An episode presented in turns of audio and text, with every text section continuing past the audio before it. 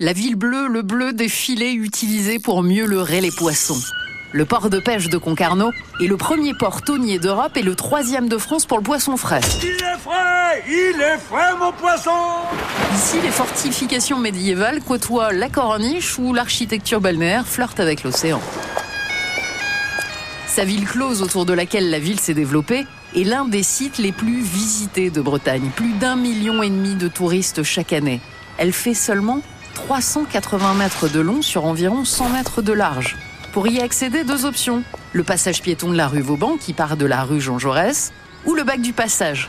Cinq minutes tout juste de traversée, mais j'ai eu comme le sentiment de partir à l'aventure. Depuis le passage piéton, en guise de bienvenue, le beffroi et son cadran solaire, le symbole de Concarneau. Le long de ses ruelles pavées, de magnifiques maisons à pans de bois fleuri. Son musée de la pêche, qui retrace son évolution, des plus vieilles méthodes jusqu'aux techniques actuelles. Au bout de la rue Vauban s'ouvre la pittoresque place Saint-Guénolé, avec sur la gauche de cette place la porte au vin. Celle-ci donne accès au port, et c'est là que pendant des siècles, le vin de Bordeaux était débarqué pour être ensuite envoyé vers d'autres ports européens.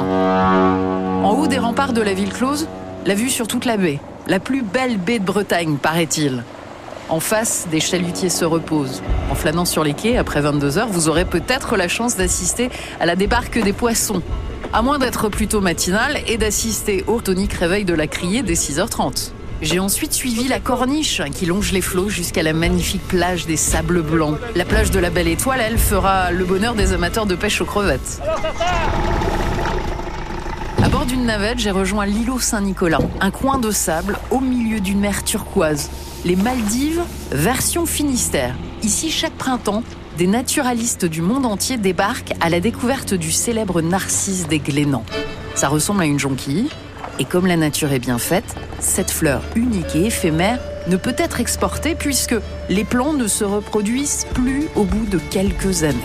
Penarbed en breton signifie bout du monde. J'ai effectivement eu ce sentiment d'être ici, au bout du monde. Kenavo.